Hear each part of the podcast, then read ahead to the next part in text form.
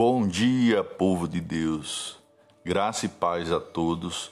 Hoje, quinta-feira, dia 2 de setembro de 2021.